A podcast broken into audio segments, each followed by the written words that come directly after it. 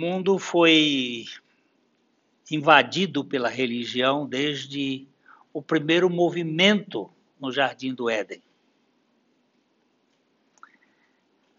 E nós temos que saber a diferença entre religião e evangelho. Se não soubermos essa diferença, nós vamos comer gato por lebre. Grande parte das pessoas hoje vive correndo de um lado para o outro em busca de descanso, mas procuram em religião. E religião não tem descanso. Religião é o homem tentando se religar com Deus. Isso nós vimos aqui da outra vez, mas eu vou repetir. O apóstolo Paulo diz assim: A mim não me desgosta, e é segurança para vós outros que eu escreva as mesmas coisas. Por que, que ele diz isso? Primeiro, que a fixação não é um processo fácil. Segundo a lei de Chomsky, nós precisamos ouvir uma verdade cerca de 39 vezes num período relativamente curto para internalizá-la. Senão a gente diz que sabe, mas não sabe. Nós temos informações. E enquanto aquela verdade ela não se internalize em nós, nós ficamos tendo informações e conhecimentos periféricos, mas não conhecemos esta realidade como descanso. Então, por isso, a necessidade de repetir, e trepetir, e pentapetir, e fazer umas coisas assim, quase que goteira, até que aquilo crie o eureka, ou o clique de Vieira, ou a, o insight da psicologia, ou sei lá o que, para mim, é a revelação do Espírito Santo. Quando você diz assim, ah! agora eu creio. Então, não, não me leve é, a, a pouca consideração dessa repetição. Nós vamos bater muito, repetir muito porque não há possibilidade. Eu, eu sei como é que uma criança aprende hoje, estou vendo meus netos, porque você vai dizendo as mesmas coisas e dizendo e repetindo e repetindo, e aquilo vai, vai fazendo associação para poder. Agora, esse conhecimento espiritual precisa ser revelado a nós. É, o primeiro livro de Gênesis, o primeiro capítulo de Gênesis é o capítulo da criação. E ele descreve os dias da criação. Você acredita, Glênio, que são dias de 24 horas ou dias de mil anos? Como é que você, como é que é para você? 24 horas. Simples assim. Por quê? Porque o Deus que eu creio, ele é todo poderoso. E este é um dos problemas básicos da mente humana, porque nós não somos poderosos, nós somos relativamente poderosos, nós tínhamos realmente muito poder, mas com o pecado o poder foi encapsulado e nós não podemos admitir a existência de Deus se nós mesmos não formos Deus. Nietzsche já disse isso. E depois ele se arrependeu. Não, não sei se vocês sabem, mas Nietzsche morreu crente. Eu não sabia disso. Não sabe por quê? Não sabe. Porque existe um mundo que quer ocultar as verdades de Deus. Mas é verdade. As coisas são assim nós queremos ser deuses, nós queremos ser onipotentes. E esse Deus tem todo o poder e ele criou o mundo. E no livro de Gênesis, tudo é muito bom, só tem um dia que não é bom. No dia da criação, todos são bons, mas tem um dia que não é bom. Não tem a palavra bom. Que dia foi este? É o segundo dia da criação. E o que, que aconteceu nesse segundo dia da criação? As águas foram armazenadas para cumprir um propósito de uma hecatombe que viria por causa da soberba humana, que foi o dilúvio. Este dia não existe a palavra tov, que é a palavra bom. Eu estou usando aqui isto porque esta palavra nós vamos precisar para hoje. Não esta, mas um cognato, ou uma, uma representação do bem, do bom, que vai aparecer lá no nosso estudo de hoje. Mas neste, neste livro de Gênesis 1, nós não, não conhecemos, só conhecemos um nome de Deus. Vamos aqui Hoje nós vamos utilizar esta Bíblia. Uh, vamos voltar lá para Gênesis 1, 1 e você vai verificar. Olha como está bom. Hã?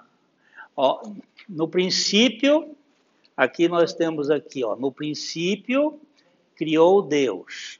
Aí você aperta aqui no nome de Deus, por favor. E ele vai aparecer aqui no hebraico, esse nome aqui, El Ohim.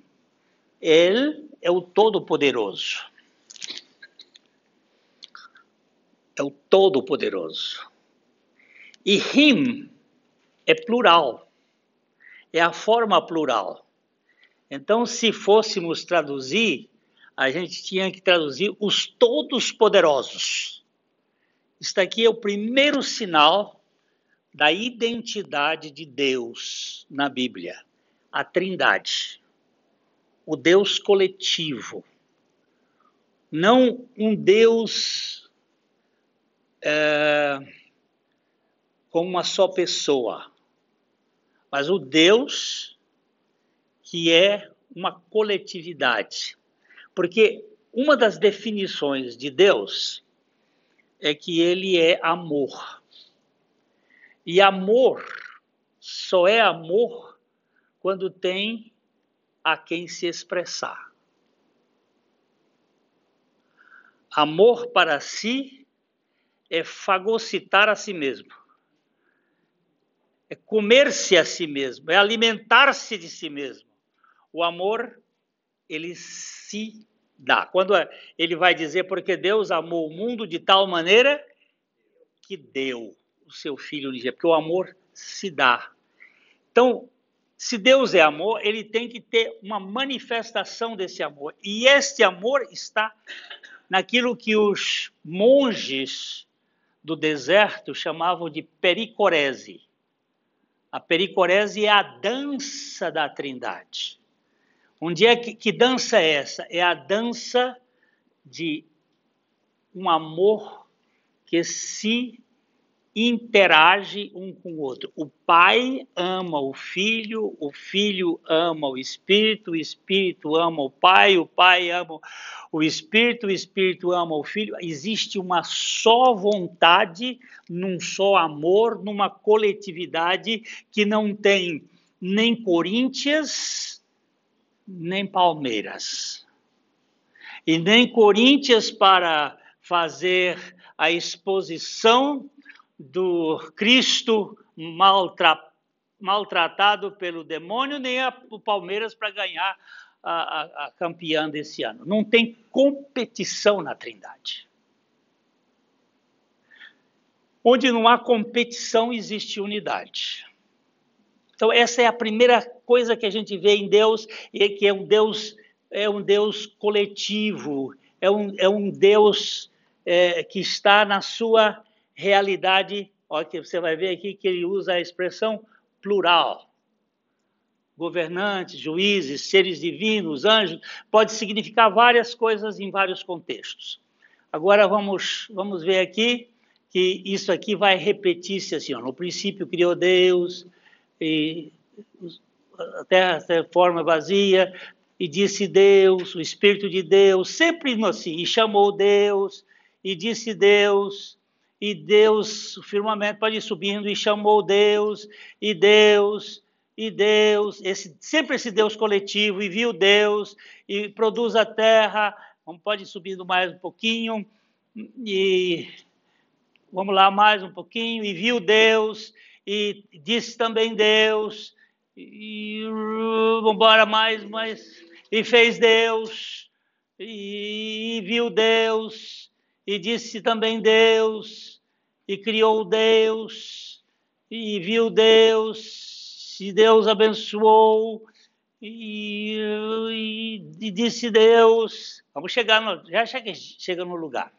Tudo aqui, e viu Deus, e também disse Deus, e aqui, e criou Deus o homem, a sua imagem, a imagem de Deus o criou, homem e mulher os criou.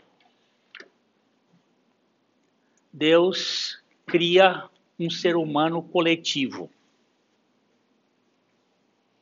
Adão. Adão também é coletivo. No Adão está o Ish e está a Ishá. Está o macho e está a fêmea. O Adão é coletivo, o Adão é a humanidade. Inicialmente era célula, é o composto há uma unidade na, na coletividade. Ele criou Deus, o homem, a sua imagem e semelhança, quer dizer, criou Deus como um ser, o homem como um ser coletivo e abençoou Deus e sede fecundos, multiplicai-vos, enchei a terra, etc, etc. E aí vai contando aí, passa para o capítulo 4, 2, e, e, e e quando chega aqui no, no versículo 3, nós temos aqui: abençoou Deus o dia sétimo e o santificou, porque nele descansou de toda a obra com que o Criador fizera. Tudo isto aqui mostra uma obra de Deus e tem uma palavra descansa. Deus não se cansa, como é que ele descansa? Lá em Isaías nós vamos ver que Deus não se cansa. O que, que significa isso?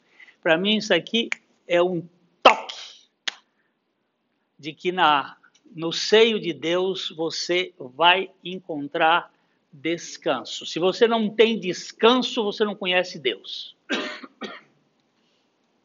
Você conhece religião. Você conhece sistemas filosóficos, porque tudo com Deus trabalha para o descanso.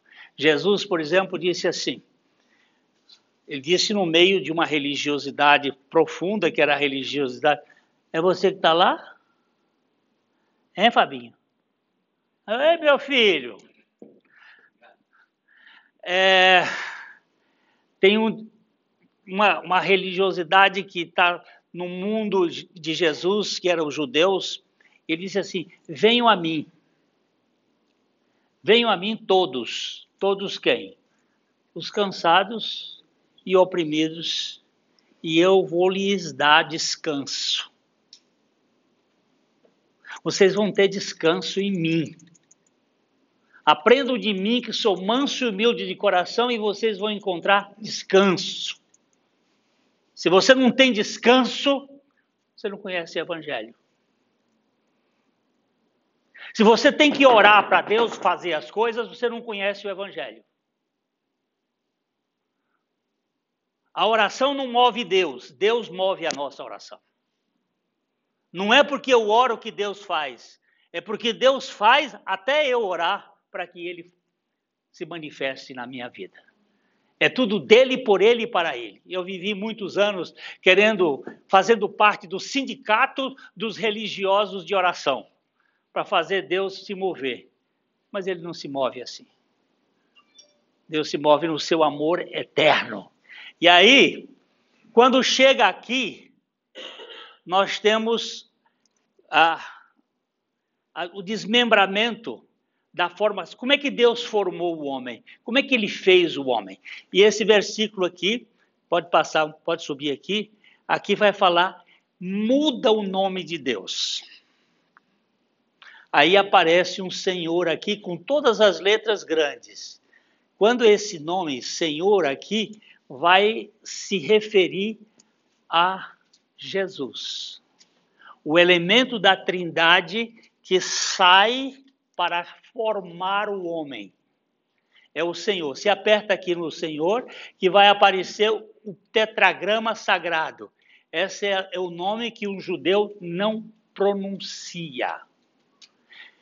Essas letras aqui, que são chamadas de maçoréticas, esses sinaizinhos aqui, foram colocados no tempo de Alexandre o Grande.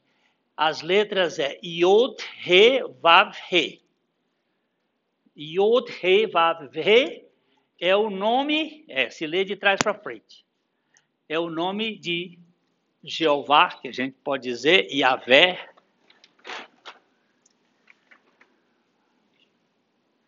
Agora vocês querem uma curiosidade.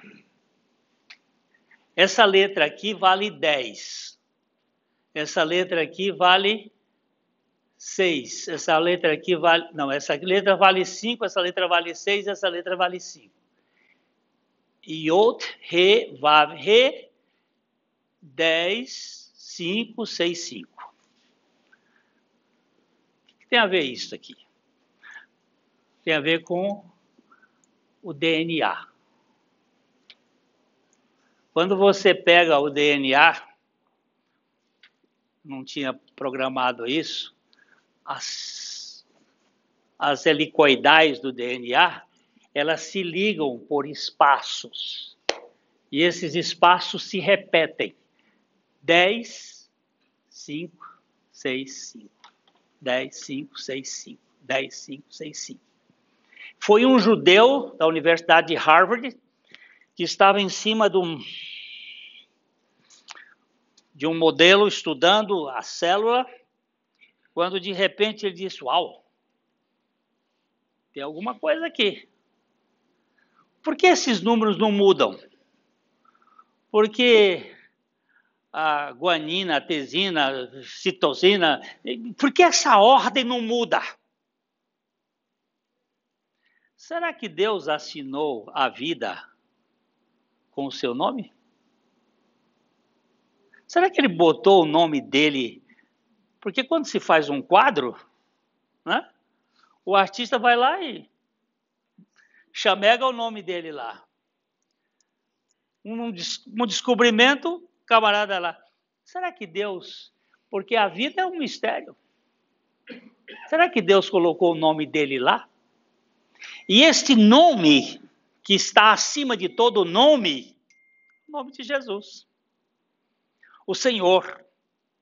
E aqui ele aparece, ó. Diz, quer ver?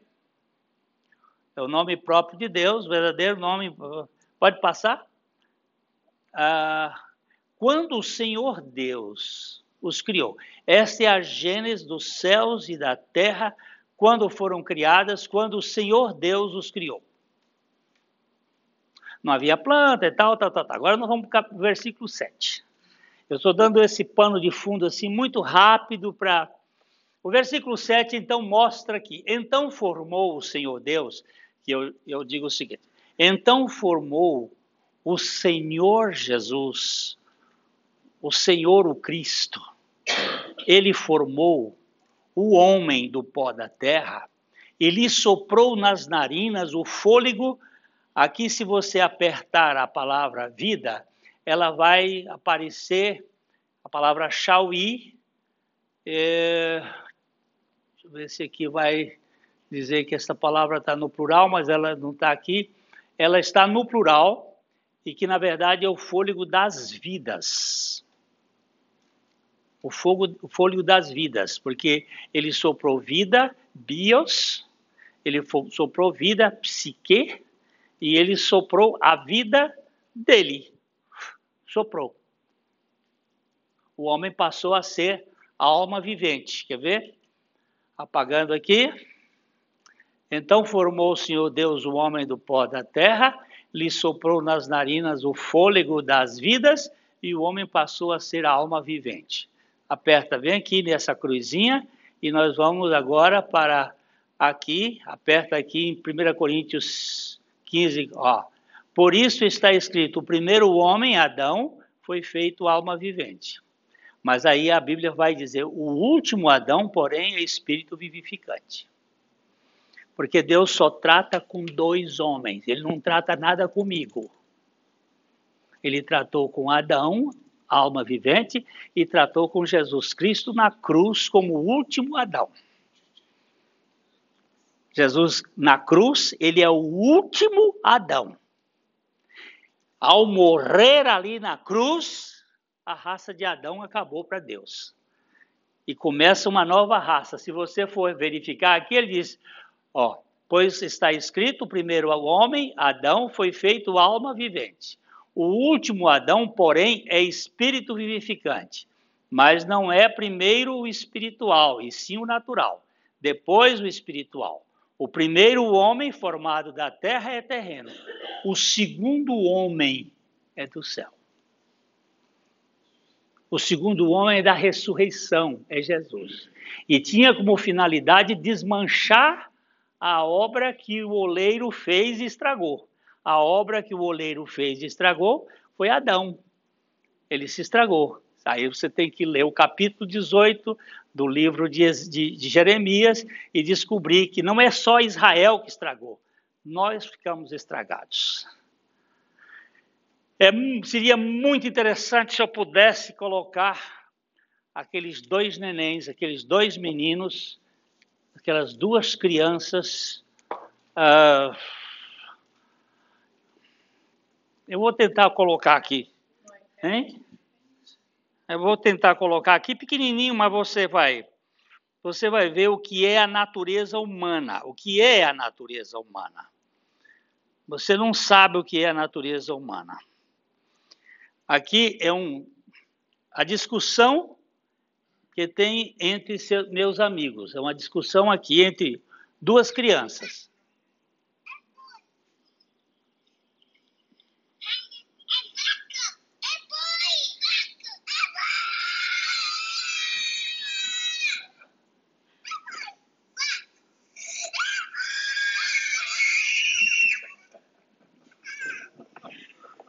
Deu para ver aí alguma coisa?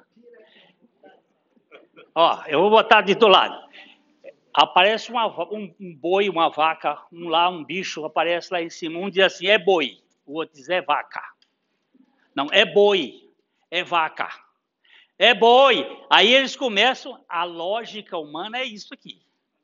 O, o, o outro cai duro. Convencido. No grito. Isso acontece na sua casa na hora que discute marido e mulher, pai e filho, patrão, patrão e empregado, na rua, quem manda, quem manda é o grito maior, é quem tem mais poder.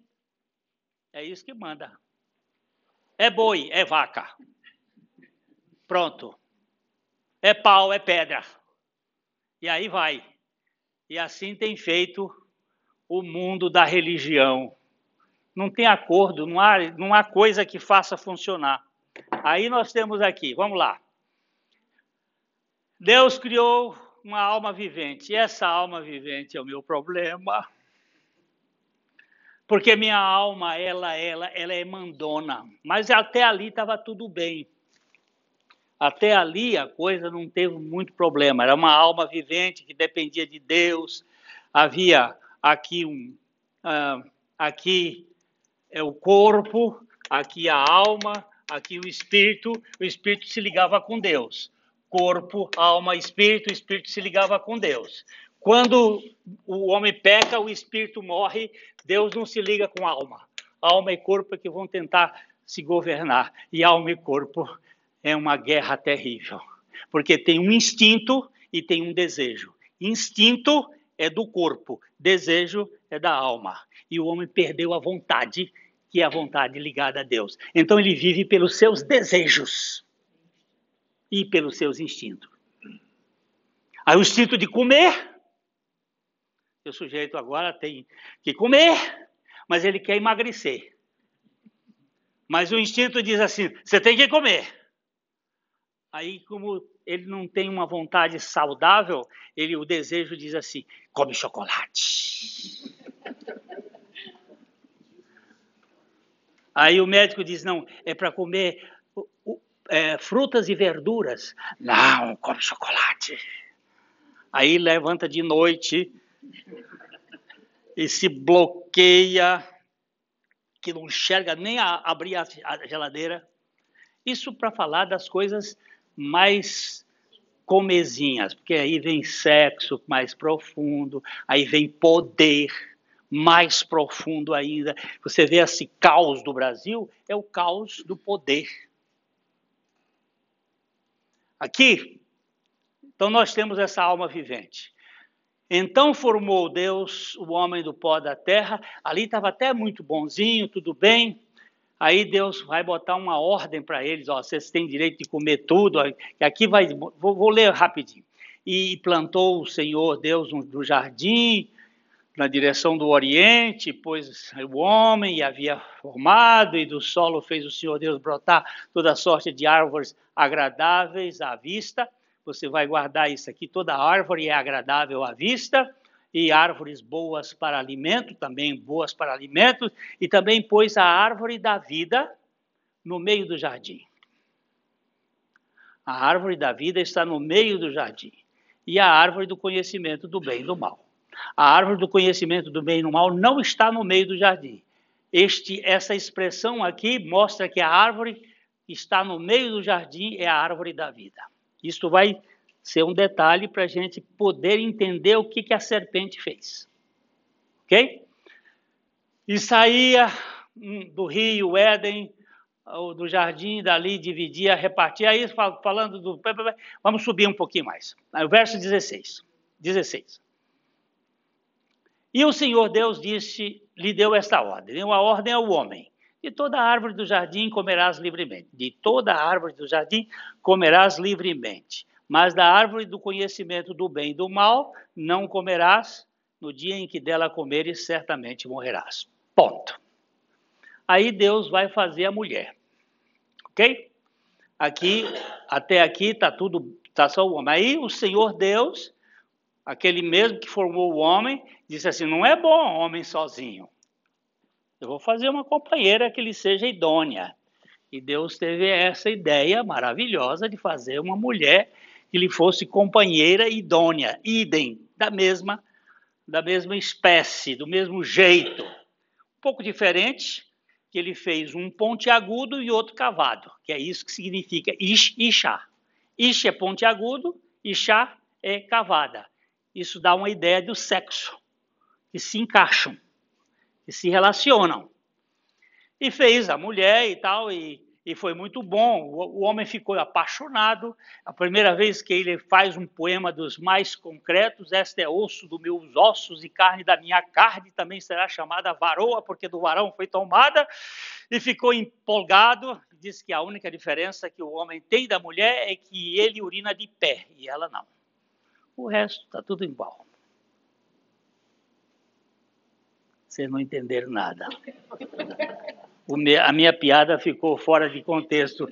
Ou então vocês estão fora do, do prumo.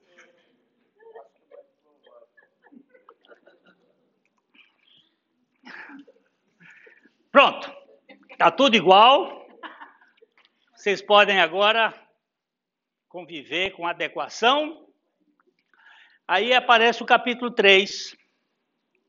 E o capítulo 3 começa com uma visita à serpente mais sagaz que todos os animais selváticos que o Senhor Deus havia feito, disse a mulher: É assim que Deus disse?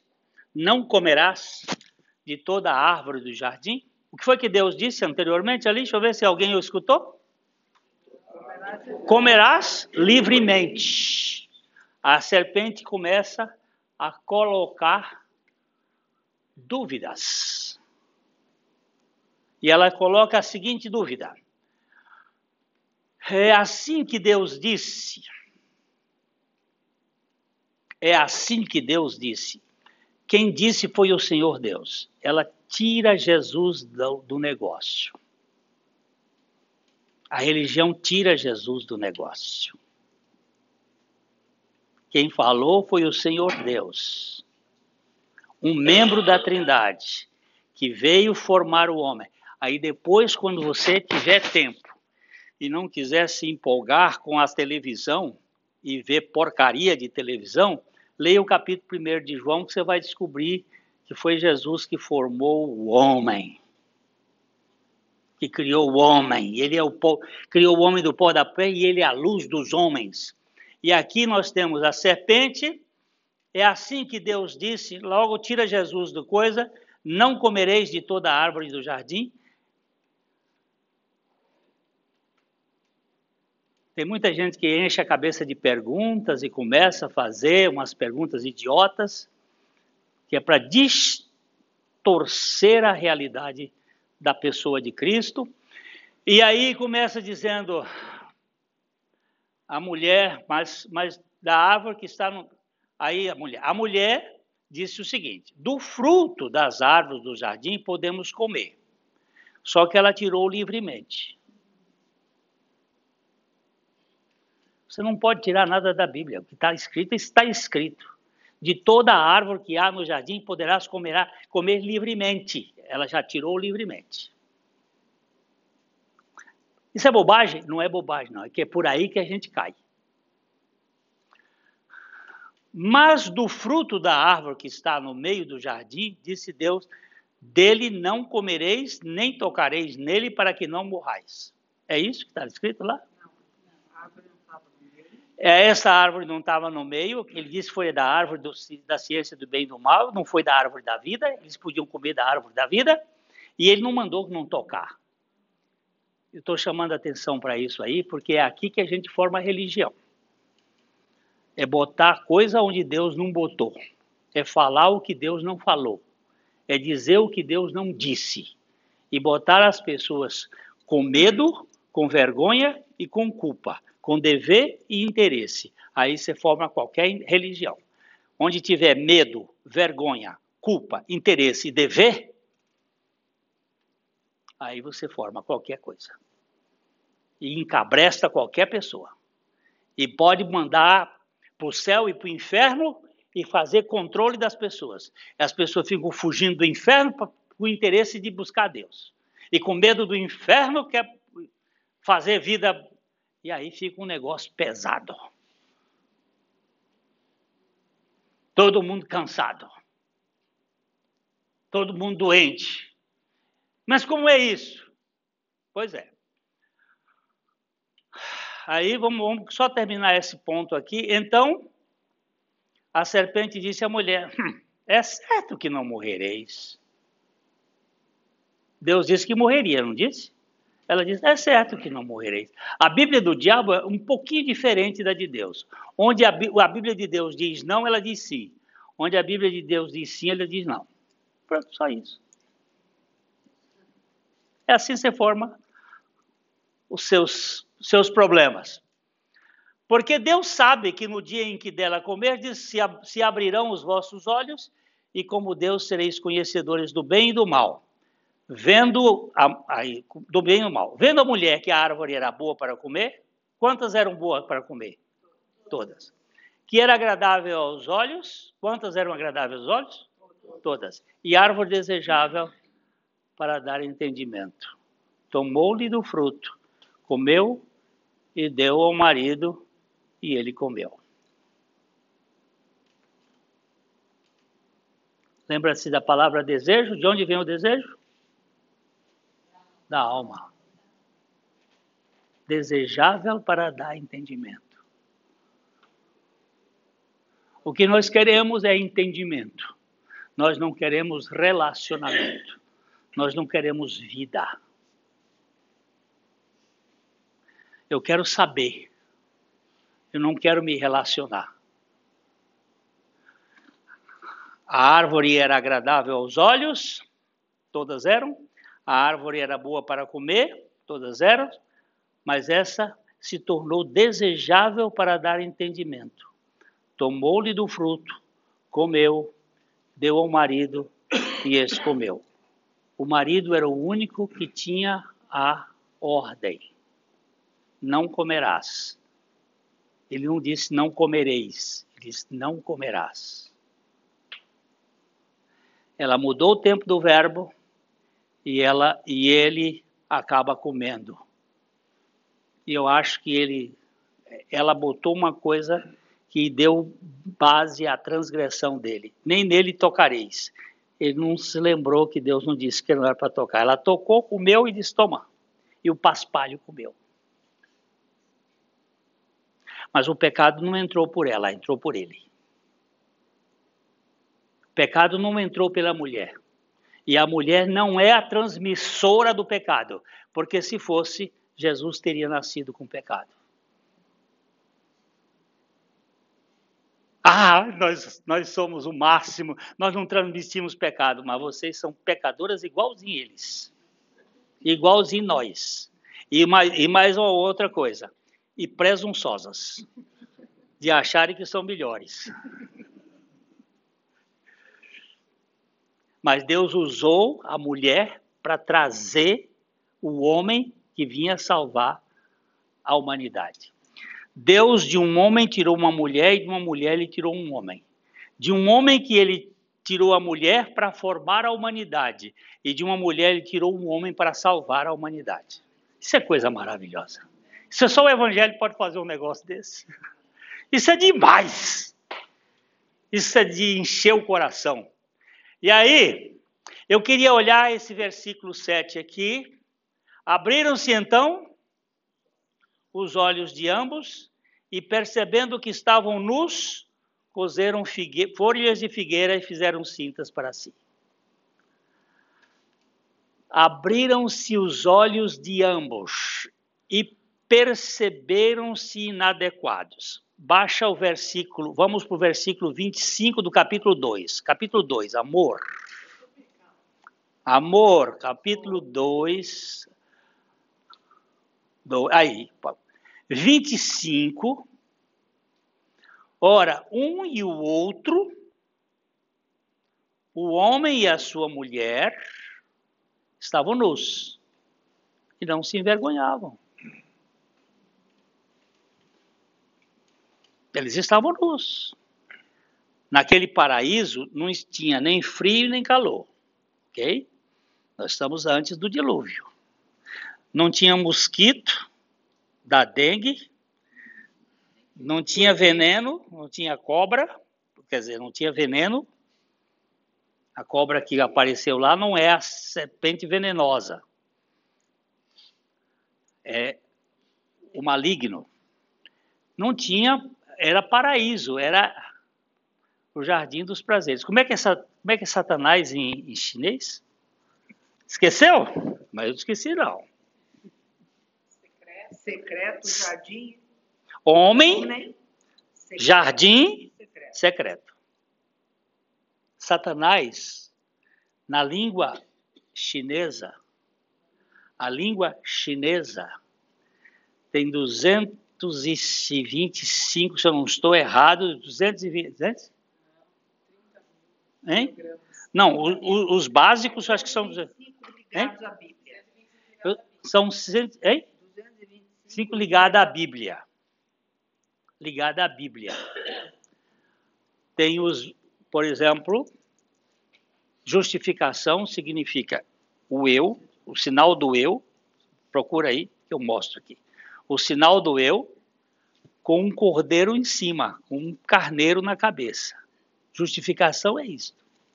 Ó, olha aqui.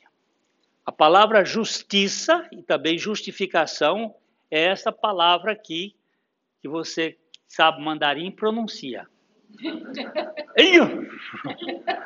Agora, essa palavra é forma, essa palavra é formada de dois símbolos aqui. Esse daqui é ovelha ou carneiro.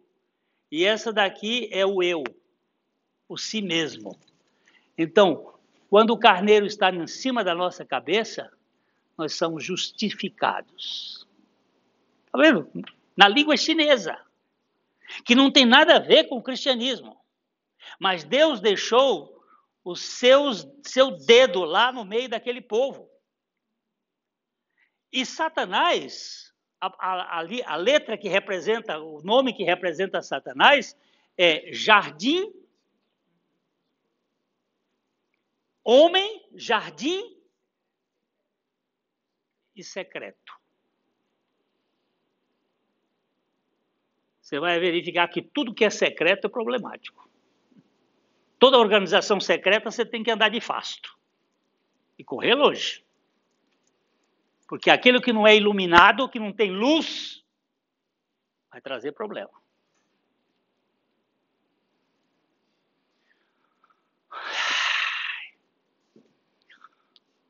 Estavam nuzinhos, tão bonitinhos lá. Casal maravilhoso, mais lindo do mundo. Na hora que peca, abrem os olhos, mas não estavam com os olhos abertos? Ela não viu o fruto? Que olhos foram estes que se abriram? Que foram estes olhos que se abriram? É os olhos do seu interior inadequado. Se viram inadequados e percebendo que estavam nus, fizeram as tanguetas, os aventais, para cobrir aquilo que gerou, despertou alguma inadequação. E percebendo que estavam nus, vamos ler? E percebendo que estavam nus, abriram-se os olhos e percebendo que estavam nus, mas que que é isso se eles estavam nus o tempo todo? Mas aí entra a maldade, tiveram vergonha, tiveram medo fizeram, cozeram folhas de figueira e fizeram cintas para si. Isso aqui é o primeiro modelito da religião.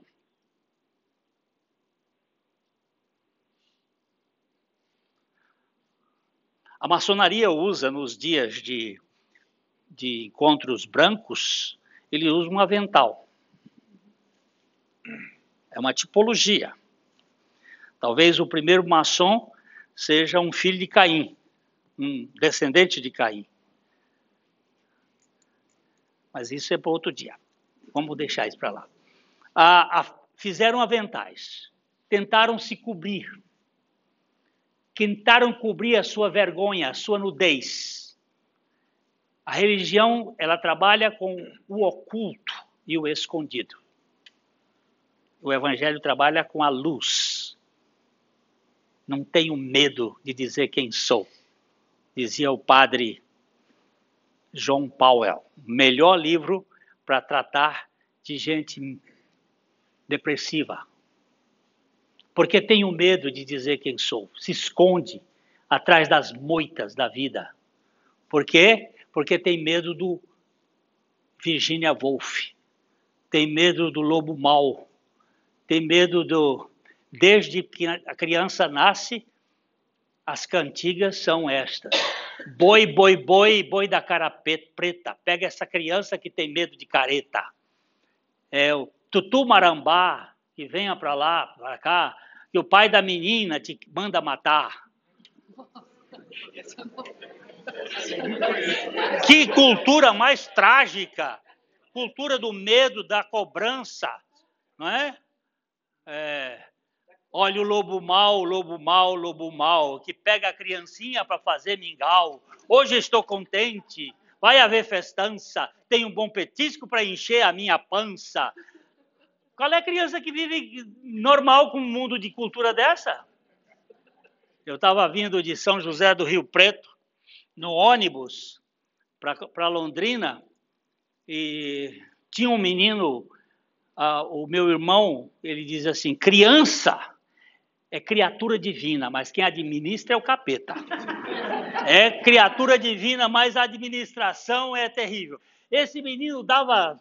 E de repente o menino some dentro do ônibus. E ninguém acha esse menino. E foi aquele pega, motorista, para, vamos procurar. E aí procura esse menino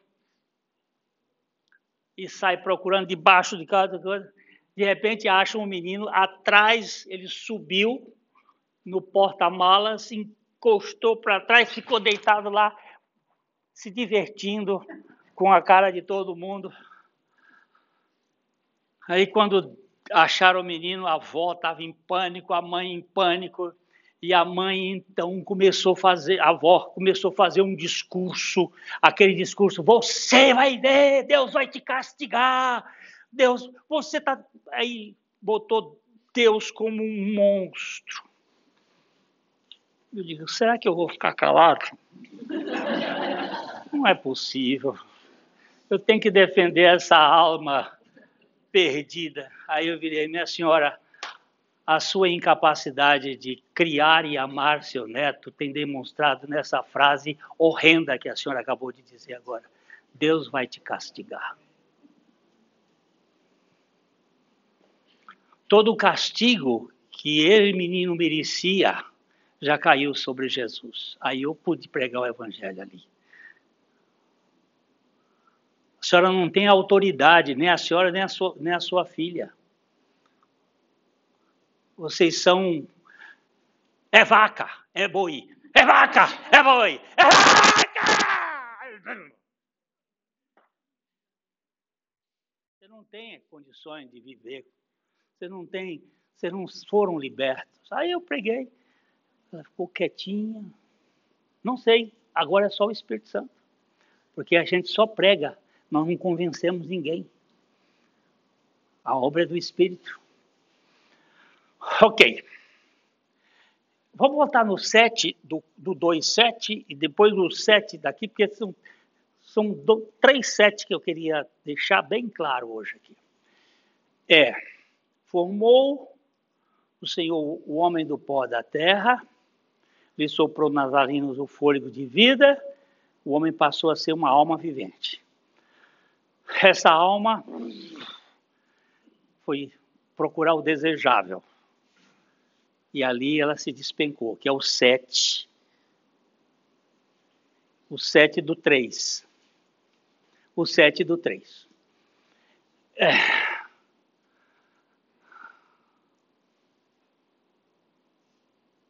Abriram-se então os olhos de ambos e, percebendo que estavam nus, cozeram folhas de figueiras e fizeram cintos para si. Quando o homem perde este contato com Deus, o corpo, a alma fica sem contato com Deus, isto aqui entra no caos. Isto aqui entra numa rebeldia. Isso aqui entra num egoísmo. Isso aqui entra na mentira, no fingimento, na hipocrisia. E aí começa o processo do adoecimento não só de si, mas de quem está por perto.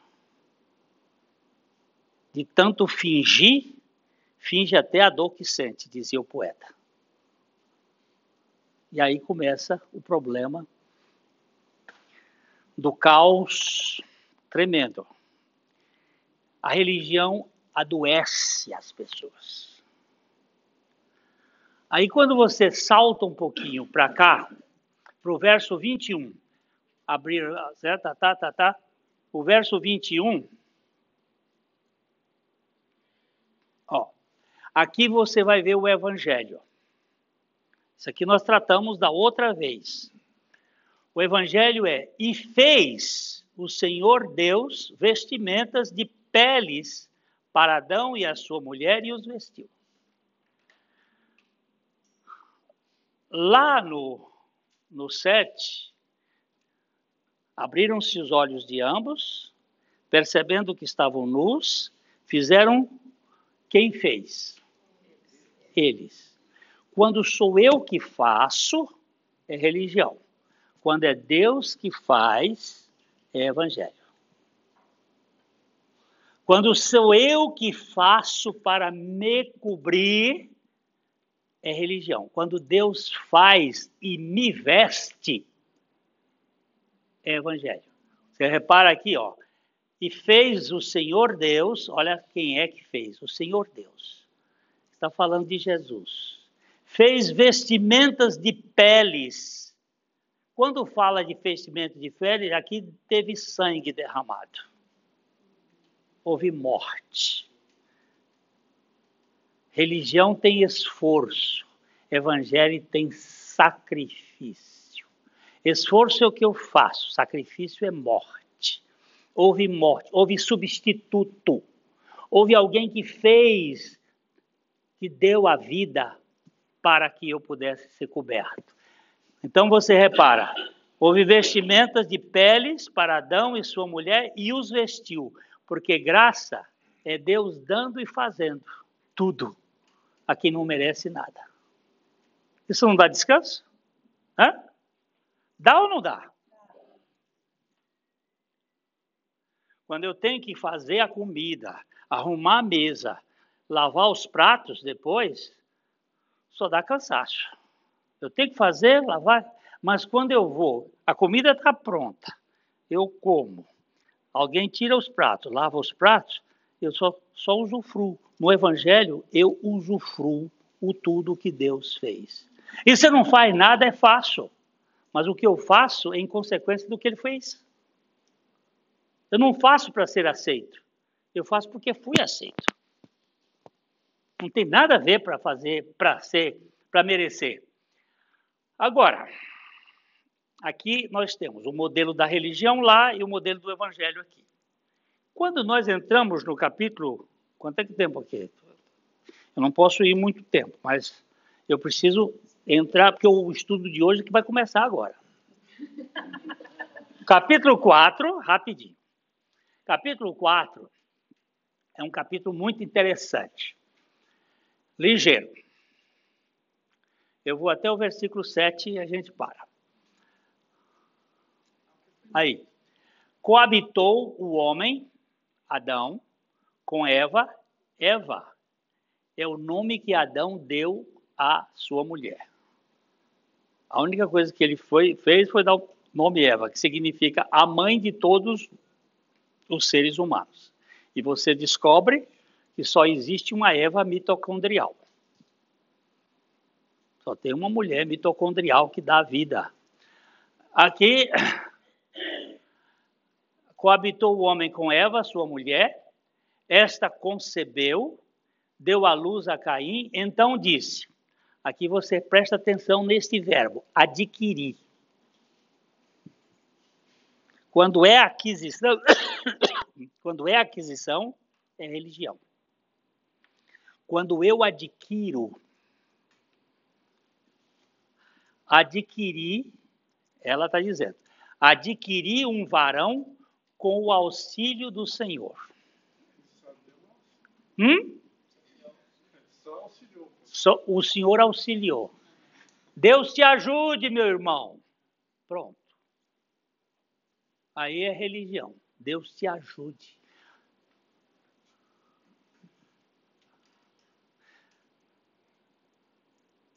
Deus, eu não quero a ajuda de Deus. Eu quero que Deus me guie. Eu quero que Deus me conduza. Não é Deus te ajude. Esse negócio, Deus te ajude, você. Quem é, o, quem é o artista principal aqui da história?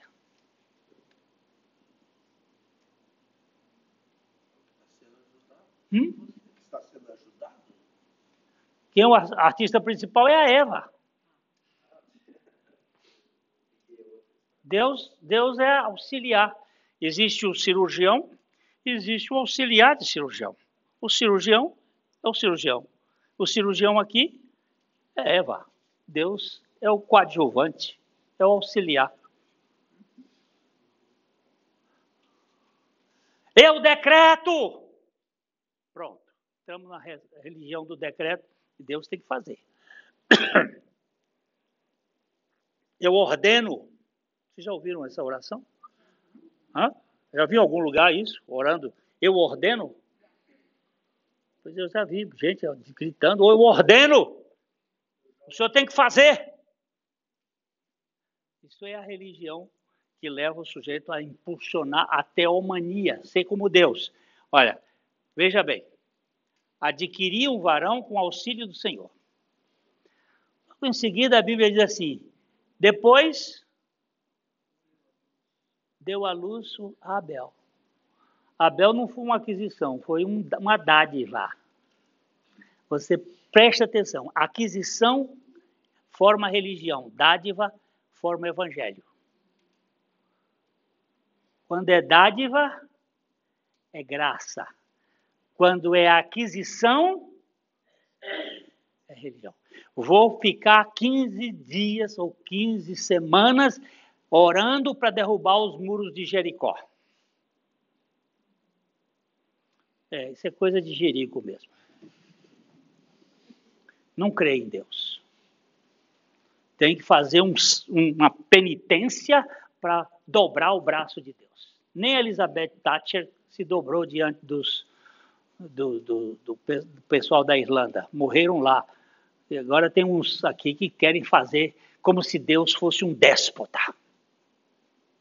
E aqui, ó, Abel é uma dádiva. Deu a luz a Abel, seu irmão. Muito bem. Abel foi o quê? Pastor de ovelhas. E Caim, lavrador. Aqui tem outro detalhe. Nós estamos antes do dilúvio. Antes do dilúvio, não havia predadores para comer ovelhas. Todos os animais eram herbívoros. Não havia animais carnívoros.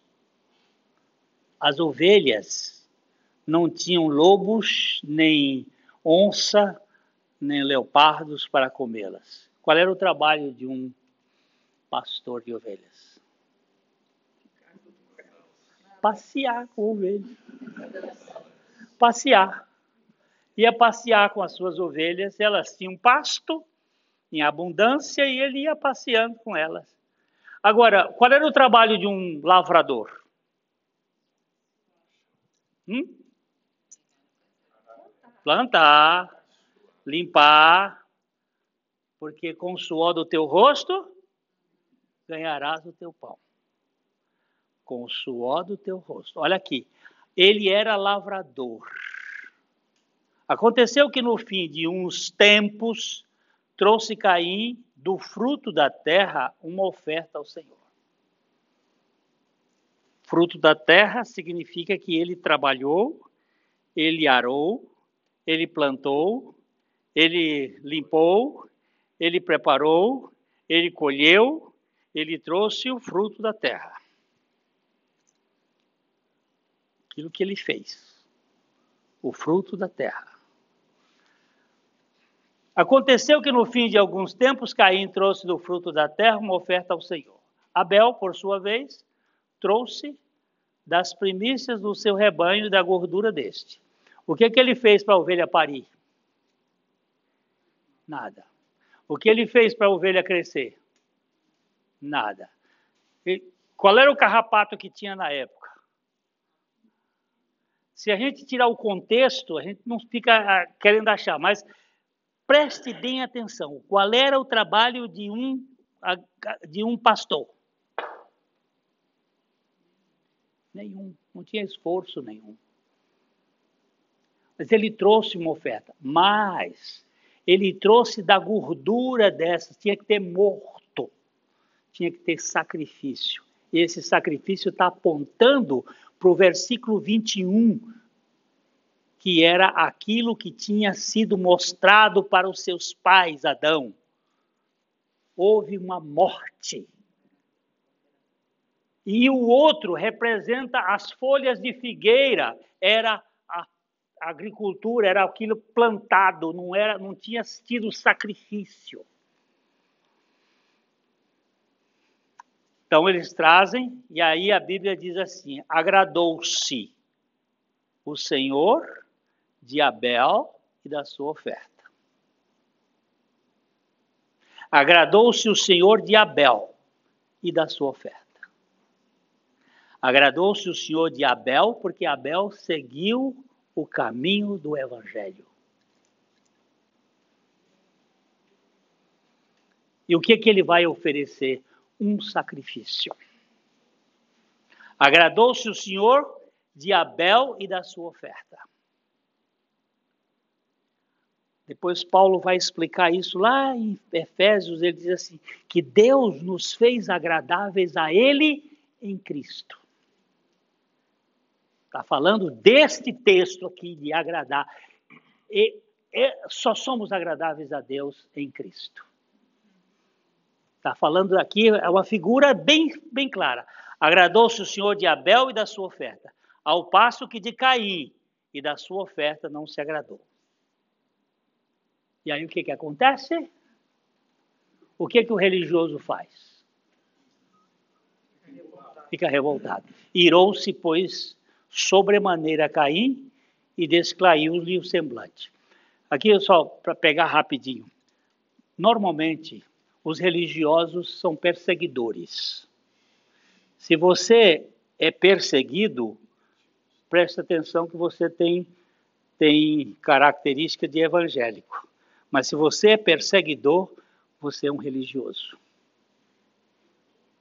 Se você fica matando piolho na ponta da, da unha, você não passa de um religioso. Fica cobrando dos outros comportamento e fica, você não passa de um religioso. Você não conhece o evangelho. As igrejas estão cheias de mata-piolho.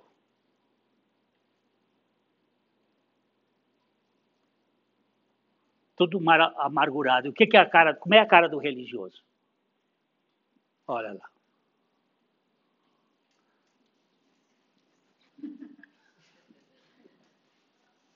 Ou é aquela cara de tristonho, ou é a cara de zangado. Eu não sei qual é do, do, do grupo dos, dos anões. É uma, é uma turma, é uma turma enfesada. Você sabe o que é enfesada? Não é cheio de fé, não, é cheio de fezes. É enfesada. Não tem alegria. Não celebra. Não vive, vegeta. Seu Felicíssimo, como vai o senhor? É da sua conta? O nome do homem era Felicíssimo. A vizinha perguntando ele, como vai o senhor? E ela, é da sua conta? Ele, é o mal-humorado, é o distímico, é o abusado, é o, é o estuprado moralmente, que não consegue celebrar a vida. Caiu-lhe o semblante. Então, disse o Senhor, está aqui chegando perto do, do ponto que eu gostaria. Ah, se eu pudesse eu achei uma tradução hoje aí em inglês que dá um pouquinho do sentido, mas não vamos botar ela aqui não. Vamos ver. Então lhe disse o Senhor: Por que andas irado e por que descaiu o teu semblante? Por que andas irado? Por que andas aí resmo, remoendo por dentro? Por que andas assim? Se procederes bem, não é certo que serás aceito? Vamos voltar para o Abel? Abel, por sua vez, trouxe as primícias de sua. Agradou-se o Senhor de Abel e da sua oferta. Quem foi que foi aceito? Abel. Deus agora está dando a segunda chance para o Caim. Vamos para o sete agora. Se procederes bem, não é certo que serás aceito? Quantos aqui já ouviram que você tem que aceitar Jesus como Salvador? Já ouviram? Eu quero ver se vocês são. Pois é, onde é que tem isso na Bíblia? Foi Ele que nos aceitou em seu amor eterno. Foi Ele que nos fez agradáveis a Ele. Isso assusta porque até 1875 não se tinha notícia desse negócio de aceitar Jesus. Foi Charles Finney que inventou essa história. Para encher a igreja de gente vazia. Agora, é, não é certo que serás aceitos se todavia procederes mal. Eis que quase todo mundo mete o pé na jaca aqui. O pecado jaz à porta. Que pecado é este?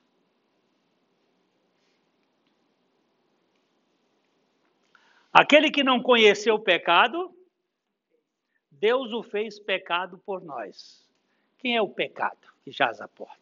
É a ovelha que era sacrificada em lugar do pecador, que é chamada do pecado. Aquela que ia ser o substituto. Ele está dizendo: a ovelha dorme aí na tua porta.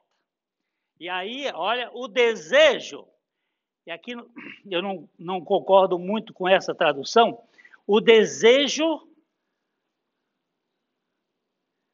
tu tens, o teu desejo terá que ser em dominá-la e oferecê-la.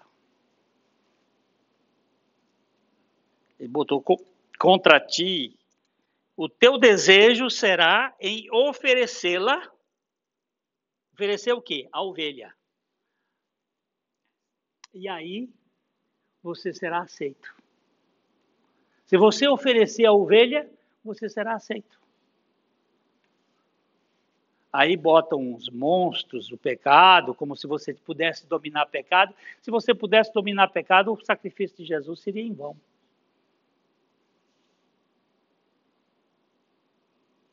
Aqui ele está dizendo: ó, se você procedeu bem, se você proceder como seu irmão procedeu, se você ofereceu o sacrifício como seu irmão ofereceu, você será aceito. Mas se você proceder mal, olha, rapaz, o pecado está bem aí. Ofereça. Ofereça que você terá a chance de ser recebido. O seu desejo é este: ofereça. Ofereça o cordeiro. Tenha o cordeiro. No capítulo 2, 7, Deus forma o homem com uma alma vivente com desejos. No capítulo 3, 7, abriram-se os olhos de ambos, se perceberam nus e inadequados, se esconderam, fizeram roupas para si, formaram a religião. No capítulo 3, 4, 7, Deus está dizendo: Eu dou chance para vocês, mesmo que você proceda mal o Evangelho está aí à sua porta. O Cordeiro está aí pronto para ser oferecido. Você não tem outra chance.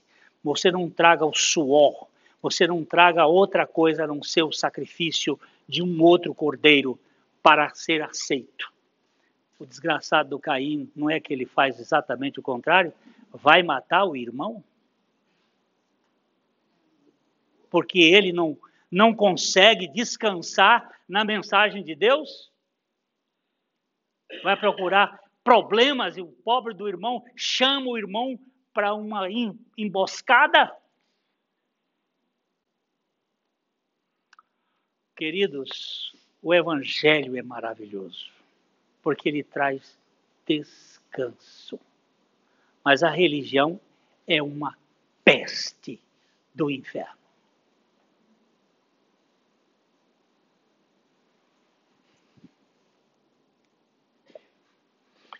Eu sei que vocês têm que trabalhar amanhã, mas eu tinha vontade de ficar até duas horas da madrugada, mas eu sei que eu não posso.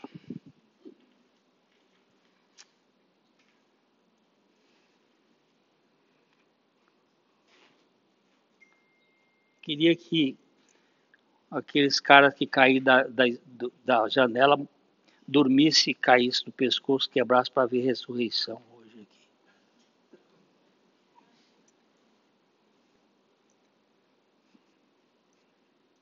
As minhas piadas hoje não estão fazendo sentido nenhum.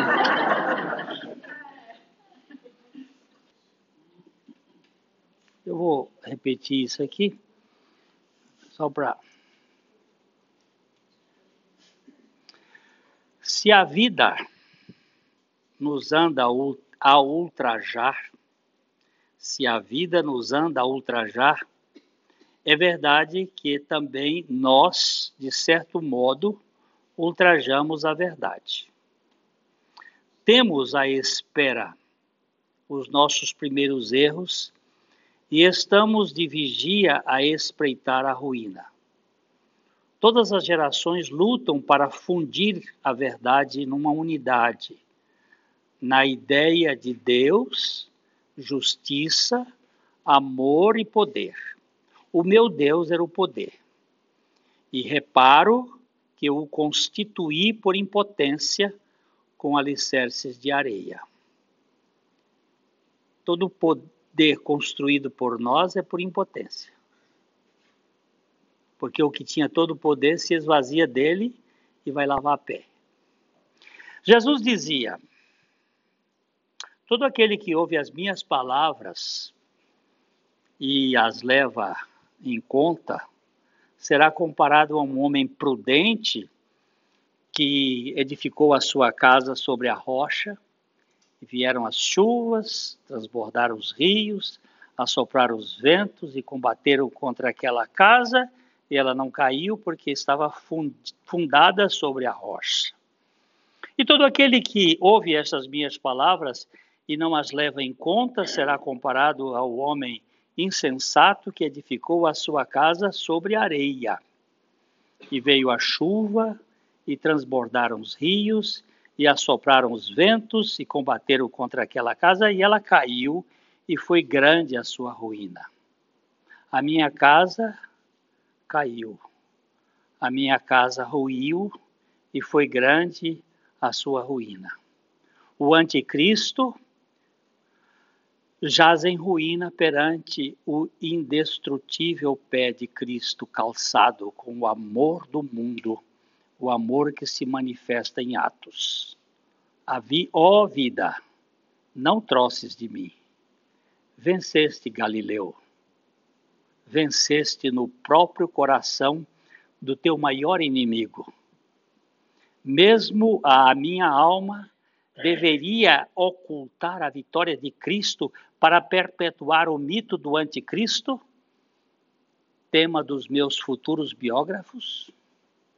Ajax não gritou: Ilumina-nos, ó Zeus, mesmo que a tua luz nos mate? A verdade assassinou-me uma e mais vezes. E a Cristo, tenho-me ele, tenha-me ele derrubado só um momento ou para sempre, deverei negar-lhes os louros da vitória? Extraído do texto de Frederico Nietzsche, no final da sua vida. Hum? Venceste Galileu. Agora, ninguém conta. Ninguém conta. É um homem que se voltou contra Deus por causa do pai, que era um pastor, que era um déspota, que era um religioso, que impunha a religião a, a troco de saca-rolha. Tem que tirar.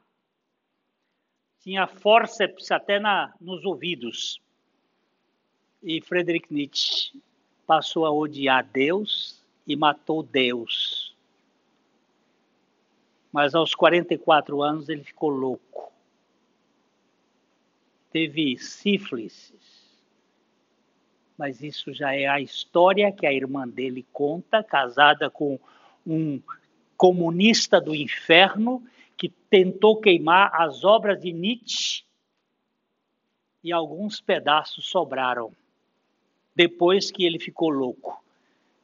E ele tem um trecho que ele diz: Eu fiquei louco por Jesus. Venceste Galileu, mas o mundo não conta isto.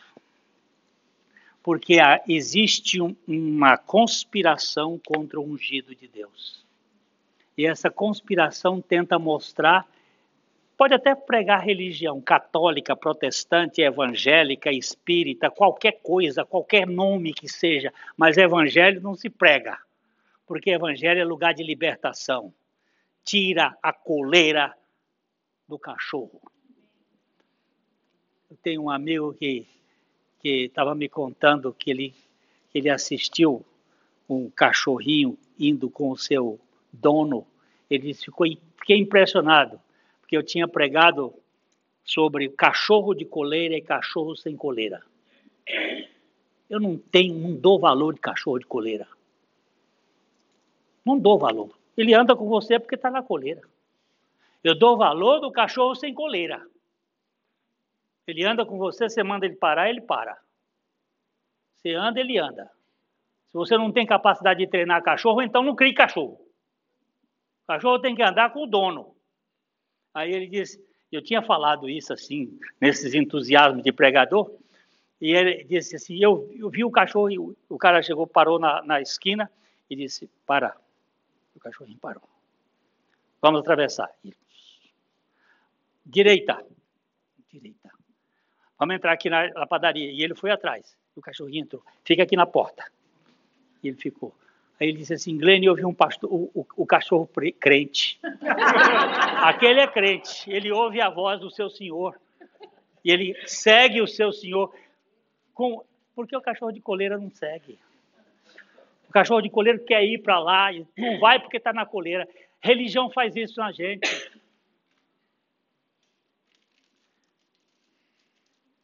Termino contando a mulher. Não devia contar isso, não, mas. O vizinho começou a paquerar lá.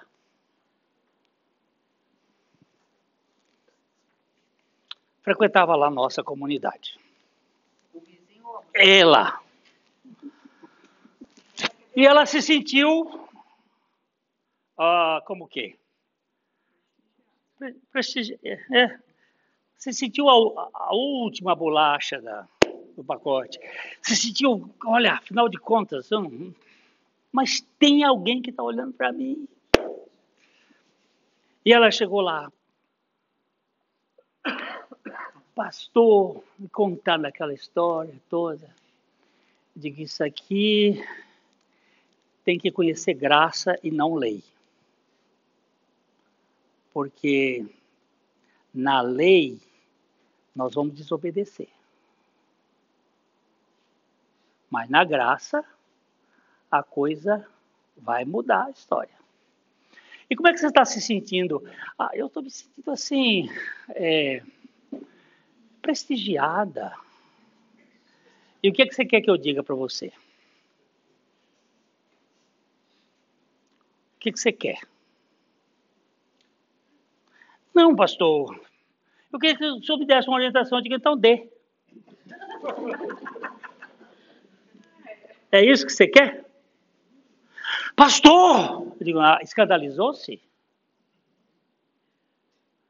Você estava querendo que eu dissesse não, para se controlar. Mas a minha Bíblia diz assim: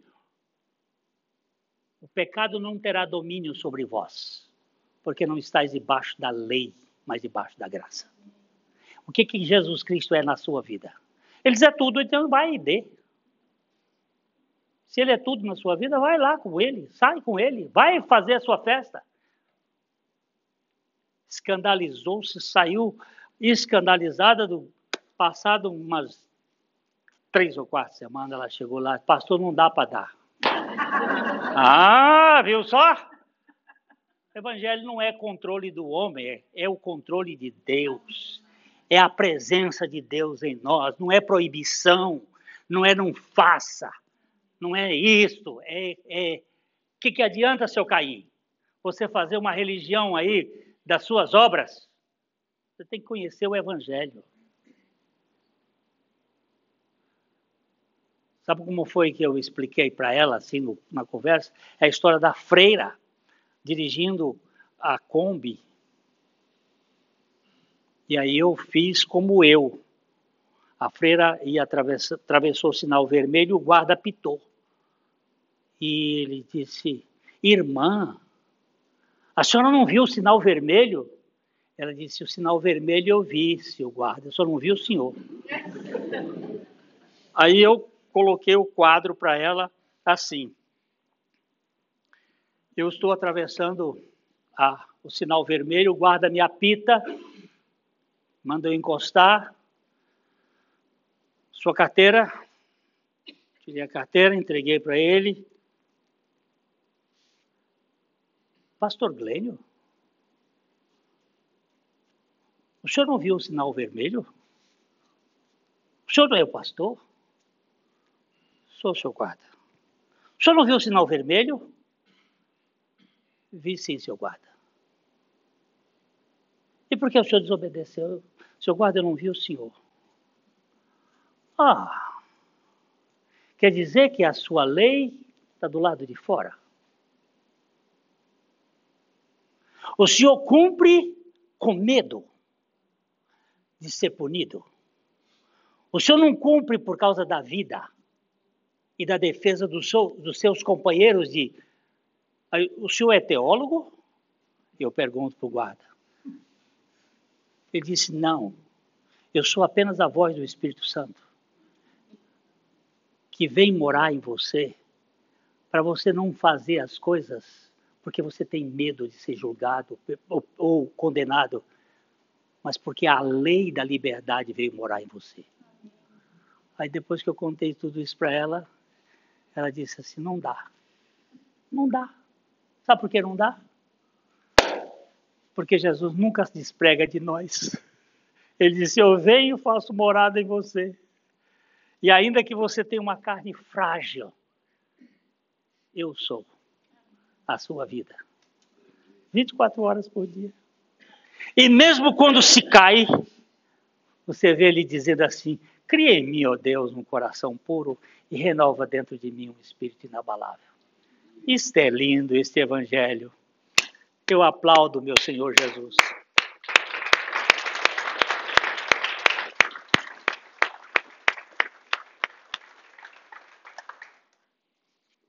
Eu fico grato que vocês estão aqui. Eu estou vindo uma vez por mês, não é por outra razão.